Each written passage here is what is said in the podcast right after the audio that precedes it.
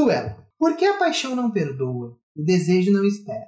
E é de mim que vem o fogo, a nascer de ti a pôr ovos. Entre as nervuras do meu abandono, aberta em flor de feridas e dor. Porque a paixão não perdoa e o desejo não espera.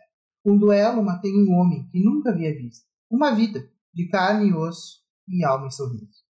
Mas matei um homem, furei-lhe os olhos, rasguei sua vaidosa sombra e pisei.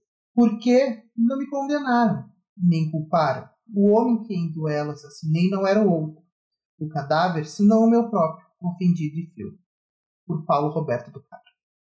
Olá, queridos ouvintes do nosso amado podcast Quebra-Cabeça. Aqui quem fala é o Felipe, com essa voz maravilhosa de Taquara Rachada.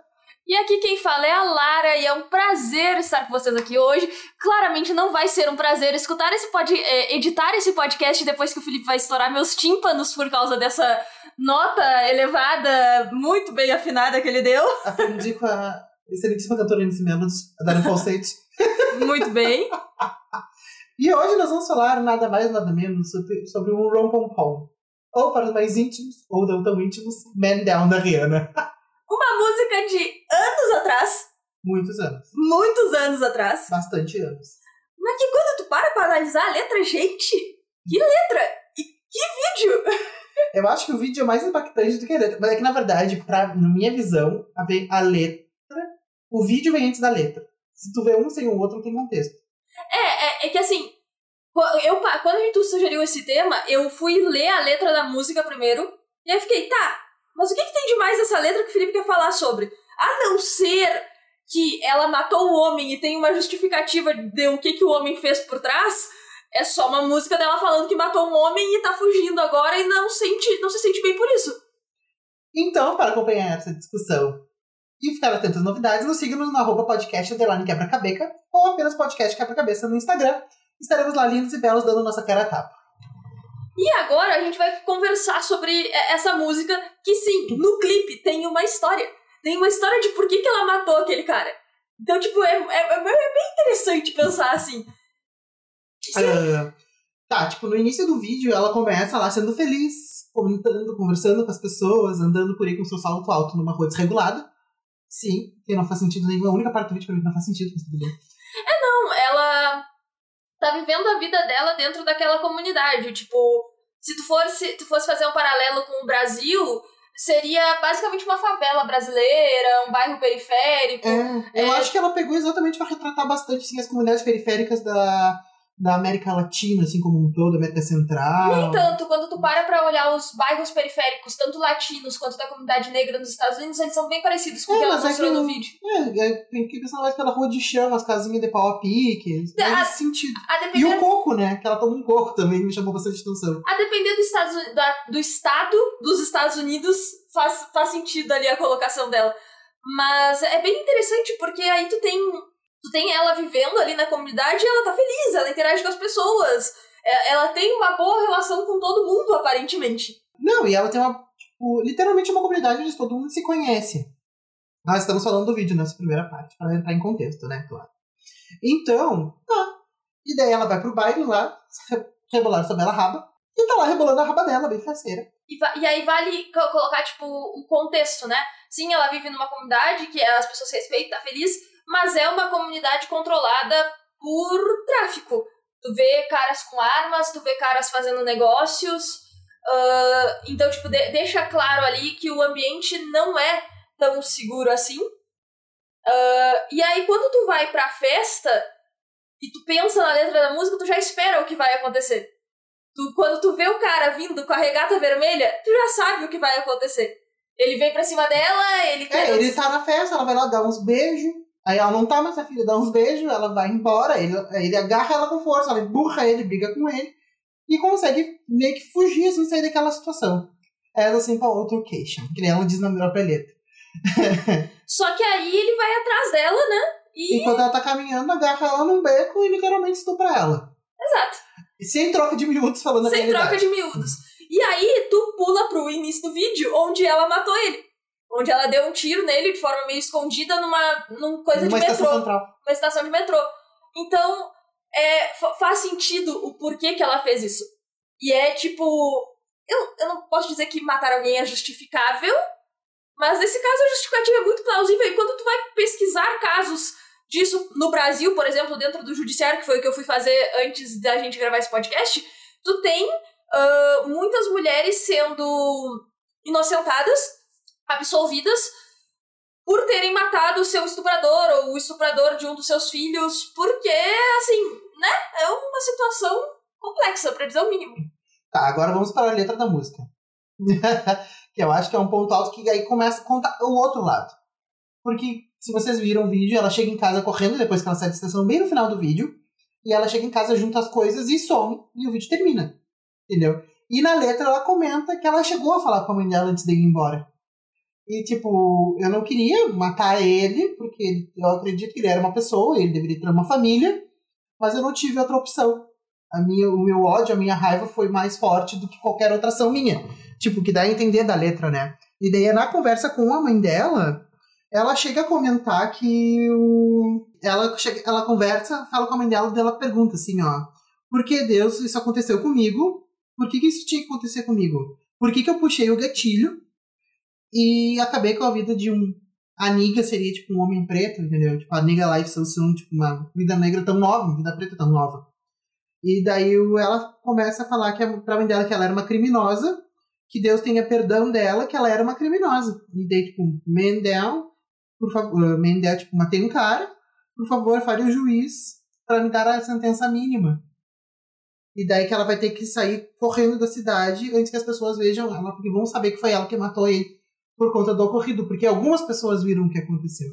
É interessante pensar que é, ela se sente culpada, e, te, e, aí tem várias nuances nesse caso, né? Ela se sente culpada porque ela matou um homem, e não só isso, ela matou um homem negro da comunidade dela. Sim, ele foi um abusador, sim, o que ele fez com ela é um crime e foi extremamente errado, e não existe desculpa para um estupro. Qualquer coisa que vem depois do não é um assédio, então ele estava errado. Só que ela, ela tem um adicional de culpa de é, no, no, sentimento do que ela tá sentindo de não só ela matou um homem, como ela matou um homem negro. Que quando tu vai para a realidade dos Estados Unidos, a violência policial lá pra com a comunidade negra é muito grande.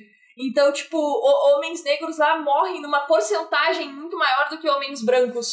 Uh, então, tu tem essa coisa de, é, de comunidade também, que, que fica bem claro quando tu assiste o, o clipe. Então, é bem interessante isso, porque ela teria todos os motivos para se sentir certa. Ela matou o estuprador dela, mas ao mesmo tempo ela se sente culpada porque ela matou uma vida negra. É, e além dela ter matado uma vida preta, negra, enfim, o termo correto é preto, mas a gente tem todo pessoal falando negra, a gente tá falando do negro, a gente acha que preto é errado. Enfim. Olha, varia. Dentro do que eu já estudei, tem muita gente da comunidade negra que diz que o negro é o termo certo. E aí tem gente que diz que preto é o termo certo. Então. É por conta do, do, da dicotomia branco-preto, né? Mas assim. A pessoas brancas, pessoas pretas, tá? Seria o termo, digamos, tá? É, mas, mas daí tem gente que acredita que não. Então nós vamos falar os dois termos aqui, porque vai que não esteja errado. É, a gente entende a, a, discussão, tá, galera? Até onde o que eu já me informei de militantes da pauta racial, o termo negro é um termo, termo que pode ser utilizado. Então... É, mas tem algumas pessoas que se ofendem também? É, não, não tem como agradar todo mundo. É, gregos e troianos, né? Não tem o que fazer. Mas enfim. O, o, mas o que dá pra tipo, a gente vê os dois, os dois lados da moeda, digamos assim. Do mesmo sentimento de uma mesma pessoa que viveu na mesma comunidade, cresceu na mesma comunidade e foi abusada pela própria comunidade. E daí a gente pode entrar na discussão de violência política, de violência contra a mulher, que são todos esses temas que a gente já abordou, mas além da violência comunitária, né? E que lado a comunidade ficaria? Já que ela matou uma pessoa. Sim, tu, tu pode até ir pro. sair do macro pro micro. Tu pode pensar aquela comunidade como uma família. Hum. E quando tu vai para estupros dentro da família, o normal é que a família não tome o, lugar, o, o lado da vítima. A maioria das vezes eles tomam o lado do abusador e, e não denunciam e, o, e a coisa não vai adiante. Então tu tem vários casos de estupro por familiares que não são denunciados, que não vai à tona, que tipo, que fica ali e aquilo vai consumir a vítima, porque tão pouco vai dar, vão dar assistência para ela, vão levar ela no médico, vão levar ela para terapia, ela sofreu um abuso e tem que calar e silenciar isso. Não, e, e além disso, além dela ter que silenciar, ela tem que ser silenciada e ela tem que sair correndo. Sendo que foi uma, uma violência que foi ela que sofreu. E ela nunca seja certa de matar um cara, que ela mesma reconhece. Mas ela estava no seu direito de ter um frenesi e querer matar alguém, entendeu? Está com raiva. Não justifica a morte? É, o... Talvez justifique. Quando tu vai pro, pro, pra questão jurídica da coisa, uh, um argumento muito utilizado para absolver as mulheres nesses casos é a, a legítima defesa da honra. Que era um argumento utilizado por homens que matavam suas mulheres por elas terem saído com outros caras, ou é, o homem se separa da mulher, a mulher passa a se relacionar com outro cara e ele vai lá e mata ela. E aí eles eram absolvidos por legítima defesa da honra esse legítima defesa da honra caiu há muito tempo atrás e não é mais utilizado. Ah, graças a Deus, né? Porque... Aliás, eu vou. Mentira, tá? Ele caiu há muito tempo atrás nos judiciários das grandes capitais e, grandes cidades, né? Porque no, nas, nos judiciários do interior ainda acontece e tu ainda acha sentença com isso. Um absurdo. Caso de feminicídio sendo absolvido. Hum. Que bonito. Belos juízes, não é mesmo? Só que aí é, o, o argumento prevalece para inocentar a mulher que matou um cara porque foi o cara que estuprou ela. Às vezes é, são caras que estupraram os filhos delas. E é, é complexo tu tomar um, um, lado nessa situação, porque ao mesmo tempo que é totalmente errado tu matar uma pessoa, também é totalmente errado tu estuprar uma pessoa. Então, a reação, ela é plausível, ela é uma reação humana. É, aí que fica. Eu acho que por isso que essa música ela é tão, digamos, dicotômica, assim, né? Eu não sei, eu, eu adoro, sempre gostei muito dessa música, né? Mas é claro que a gente é adolescente retardado, a gente nunca para pra prestar atenção nas coisas, né? Aí desenterrar, eu desenterrei essa música uns dois anos atrás. Comecei a ouvir, eu fiquei tipo, nossa, que letra profunda, menino, meu Deus. Aí fui ver o vídeo, que eu comecei porque eu gostava do Rompom mesmo, da musiquinha, do ritmozinho do Rompom. Man down. E daí, fazendo pra fazer um coro? Com certeza não. Mas tudo bem. Fica aqui a dica. Cantar não é habilidade de nenhum dos dois aqui. Ai, pode ser, imagina, não levar isso. Não, Felipe, o máximo que a gente faz é cantar no banheiro, e é isso. O nosso show se retém a água que vai pro calor. Entendi lá, indireto. Mas, tipo, não tem, sabe? Eu ainda fico do lado da mulher, independente do caso. Pode me perguntar, pode dizer, não, querido, a mulher ainda está certa. É, não, nesse lado eu, eu tenho a dizer que eu entendo a ação da mulher e eu acho que ela não poderia é, sofrer a mesma Ela podia ter, ter, quebrado as pernas dele, teria sido mais divertido. Atropelado, talvez também tivesse sido mais divertido. O, o meu ponto é que assim, ó, eu entendo ela ter matado e eu tomo o lado dela também. É, eu não acho que caberia a ela a mesma pena de uma pessoa que vai lá e mata outra pessoa por por outros motivos. Existe um motivo maior ali. Existe uma. Tipo dívida. Existe uma agressão maior por trás daque, daquele homicídio. Mas ao mesmo tempo, eu sou uma pessoa ideológica pra caramba que acreditava, que ama super-heróis e que acredita que matar nunca é a coisa certa a fazer, que tu deve ser a, a, ser a pessoa melhor da situação, dar a outra face. Nem sempre é possível. A maioria das vezes não é. Nós somos humanos e, tipo, nós não somos super-heróis. Nós não somos essa ideologia de sempre fazer o melhor e inspirar outros a serem melhores. Mas, né, nesse caso, tipo, eu vou tomar o lado da mulher, mas eu ainda acho que matar é uma coisa errada. Complexo. É, e, e essa discussão também não, a gente não precisa acabar com ela aqui, né? Mas a gente pode trazer ela uma discussão à tona. Porque eu acho super necessário a gente comentar, que é uma coisa que poucas vezes a gente comenta. Então tá, gente, nós vamos para o nosso momento de quebra. Que dessa vez. É uma indicação dupla e única. É, é, não, é uma, não é uma indicação dupla, porque se fosse dupla seriam duas coisas que a gente estaria indicando. Não, é uma indicação única. Da dupla. Da dupla, porque. Sim, apenas sim. Maíra Medeiros é maravilhosa e sim. É, eu adoro o canal Nunca Te Pedi Nada. Ela faz muita análise legal de letra de música e ela tem uma, uma um vídeo analisando a letra de Men Down que eu vou pegar aqui o nome para vocês, que é. Se tu colocar Eu Nunca Te Pedi Nada, Mendown, tu deve arranjar. É, analisando o Ron da Rihanna. Isso.